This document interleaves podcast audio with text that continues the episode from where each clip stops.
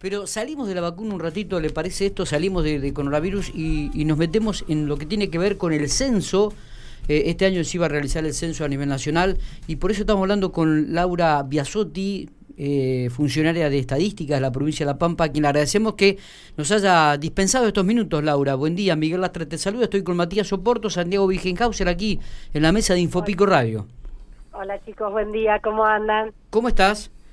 Bien, todo bien. Bueno. Acá estaba justamente en reunión del censo con INDEC y todas las provincias. Ah, mira vos. ¿Ya arrancaron? Porque iban a arrancar nueve y media la reunión. Arrancó a las nueve. Uh, Así que no hay problema, no hay problema, es un ratito. Bueno, contanos un poco entonces, ya que estás en, ese tema, eh, ¿cuándo se va a realizar el censo este nacional 2020? ¿Qué iba a realizar este año? ¿Será en el 2021? se iba a hacer en noviembre, pero en octubre, perdón, de este año, pero bueno, con el tema de la pandemia no.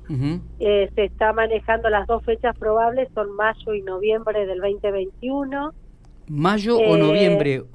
Claro, lo que pasa es que todo está en función de la finalización de la pandemia. Ah, bien. Y saben que la ley eh, se modificó y se extendió hasta el 12 de marzo.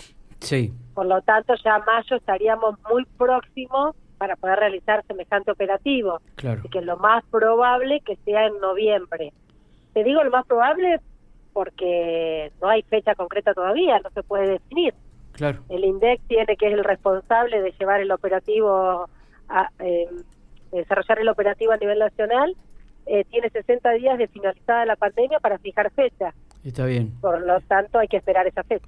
Está bien. Em, bueno, me imagino que ya están bien ustedes, eh, ya habrían estado armando el operativo aquí en la provincia de La Pampa, ¿no? ¿Cuántas, este, ¿Cuántos censistas participarían? ¿Cuál sería la metodología, Laura? El trabajo se viene realizando ya hace dos años que venimos trabajando porque esto no es de un día para el otro. Claro. Te imaginas que eh, lo último que hay es del censo 2010, por lo tanto hubo que hacer operativos previos a campo de salir a listar y contar viviendas, saber la cantidad de manzanas nuevas que hay, la cantidad de viviendas nuevas que hay.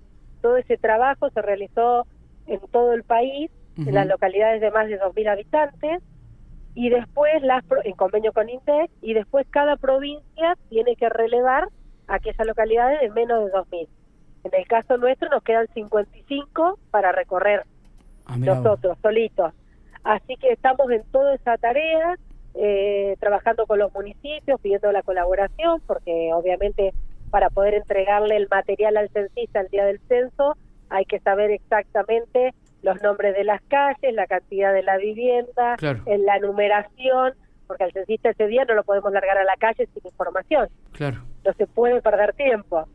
Entonces, en función de todo ese trabajo, va, se va a segmentar y se va a distribuir la carga al censista. Por lo tanto, no sabemos todavía eh, cuántos censistas van a trabajar. Claro. Porque todo ese trabajo lo estamos realizando ahora. Está bien, está bien. Eh... Laura, eh, ¿la metodología en este caso va a ser similar a la, a la de la última vez? ¿Va a haber algunas modificaciones?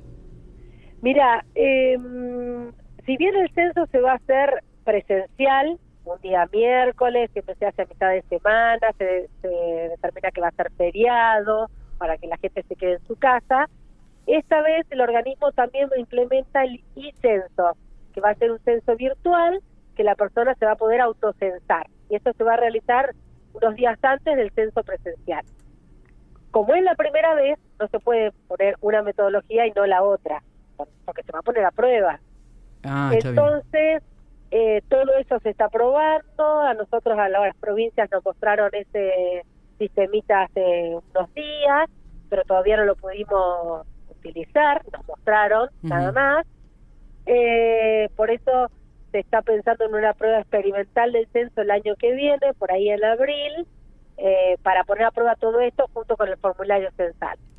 ¿Qué diferencia habría que con el autocenso la persona habría una mayor tasa de respuesta? Ustedes saben que hoy es muy difícil poder ingresar a una vivienda o que te quieran abrir las puertas. Por ahí la provincia de La Pampa es diferente, pero en las provincias mucho más grandes hay una dificultad importante que el censista pueda ingresar a la vivienda y va en esta situación de pandemia. Eh, eh, eh, sí. Digo, se, se, analiza esto de, de, que también en el 2021 va a haber este año electoral en la República Argentina para que las fechas no coincidan? Nosotros no podemos coincidir, el censo no puede coincidir con un proceso electoral. Ningún operativo estadístico puede coincidir con un operativo electoral. Por eso es noviembre y en octubre. Claro. Porque si era la elección en octubre, el censo sería en noviembre. Está bien, está bien. Porque se hablaba de la como fecha de, de censo nacional el 28 de octubre de este año. No, este año, pero el año que viene no se puede porque hay elecciones. Porque hay elecciones, exactamente. Que también, bueno, como ustedes saben, está todo por definirse, pero bueno, por eso el censo es o mayo o noviembre. Bien. Nunca puede coincidir con eso. Y, y qué, ¿Eh? qué, bueno esto de la virtualidad, ¿no? Como, como, como también ya han comenzado a trabajar en este aspecto este, y, y, lo que ahorraría en cuanto a, a, trabajo, material, sería importantísimo. y en los tiempos, porque podés tener la información y creo que lo que está apuntando el organismo, como lo hacen otros países, es que uno no tenga que esperar 10 años para volver a hacer este operativo sino que podríamos tener una información con más fluidez. Claro, el tema también está en, el, en, el, tema de la conectividad, ¿no? ¿Cuánto para mejorar? Este es un tema sustancial. que ahora tiene que ser las dos modalidades, porque esa realidad existe. Entonces, esas diferencias, esas brechas. Entonces, ahora se van a hacer esas dos modalidades, según nos explicaron, eh, por ejemplo, si, si vos te vas a autocensar, eh, el INDEC te va a mandar un código que coincide, que ellos verifican que esa vivienda eh, coincide con esa con ese código y cuando te vaya a visitar el censista vas a tener que mostrar ese código. Si ese código te llegó, el censista no te vuelve a censar, te va a censar dos veces. Pero el censista tiene la obligación de preguntarte. Si la persona no le muestra el código, te tiene que censar. Está bien. Eh, Laura, ¿cuántos, ¿cuántas este, habitantes, qué, qué, cantidad de familias ya se tienen algún dato en la provincia de La Pampa que se conozca como para que van a visitar ustedes? Mira, eh, no, sabemos del último censo y de las proyecciones que hay. Sí. Eh, ahora nos vamos a encontrar con estos operativos que venimos haciendo, nos encontramos con un montón, más que nada en Santa Rosa y en Pico, sí. con mucha más cantidad de manzanas y obviamente de viviendas. Claro. Entonces, estamos hablando de 318 mil que hubo en el 2010 y hoy estamos hablando de 350 mil, 360 mil personas. Entonces, bueno, hubo un crecimiento, habrá localidades que no y habrá localidades que sí, pero bueno, ese dato, eh, no te olvides que el censo es el único operativo que se hace que barre la totalidad de la provincia o la totalidad del país. Totalmente. Eh, Todos los otros operativos que hacemos son en algunas localidades. ¿Los docentes van a seguir siendo los censistas habituales? Eh, sí, siempre se trabaja con la estructura de educación porque no solamente es el censista, sino que se necesita eh, las escuelas. Sí, también hay un eh, vínculo, ¿no? Claro, entonces por eso es que se trabaja en forma conjunta. En eso también estamos trabajando puertas adentro a ver cómo lo vamos a organizar. Lo que pasa es que hay muchas definiciones que todavía están muy en el aire por el tema pandemia, o sea, no sabemos qué es lo que va a suceder. Claro. Eh, Laura, te hago una consulta. Eh, ¿Qué cambiaría, mm, si podés explicarnos a grandes rasgos, eh, hacer el censo cada menos tiempo con esto de la virtualidad?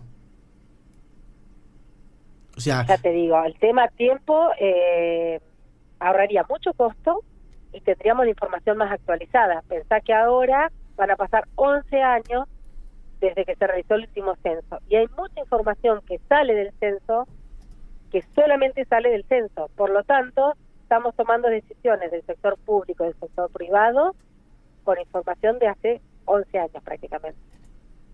Entonces, eso nos llevaría, pensar que se da información, no solamente de la cantidad de personas que están en ese en esa vivienda, eh, la infraestructura de esa vivienda, el nivel educativo, el nivel de salud, eh, todo lo que tiene que ver con mercado de trabajo, que nosotros podemos tener del aglomerado Santa Rosa Tuay, pero del resto no tenemos, por ejemplo, información del mercado laboral. Y eso el censo te lo da. Eh, migración es el único operativo que toma el dato de migración. Entonces, hay mucha información que sale del censo que estamos pendientes de información de hace 11 años atrás. Claro, y se La virtualidad permitiría tener información más actualizada. Y con todo lo que ha ocurrido en estos 11 años, ¿no? Claro, años. claro, este Las modificaciones, los cambios que ha habido son realmente muchísimos. Laura, este... Lo que pasa es que para llegar a eso tenemos que tener otras condiciones, ¿no? Entonces, bueno, quizás, quizás no sea el próximo censo tampoco y quizás después sí. Hay que estar, todo el país tiene que estar en las mismas condiciones para poder completarlo. Claro, claro, también Para que sirva, básicamente, claro. Y sí, porque si no nos quedaría muestra, no censo. la última, ¿cuándo eh, se determinaría la fecha entonces o hay que esperar hasta que pase un poco este el tema de la pandemia, se regularice la vacunación? Si no se modifica la ley que define que la pandemia se termina el 12 de marzo del 2021, si no se modifica, a partir de esa fecha el INDEC tiene 60 días para definir la fecha del censo. Perfecto, perfecto. Bueno, muy bien. ¿Ah?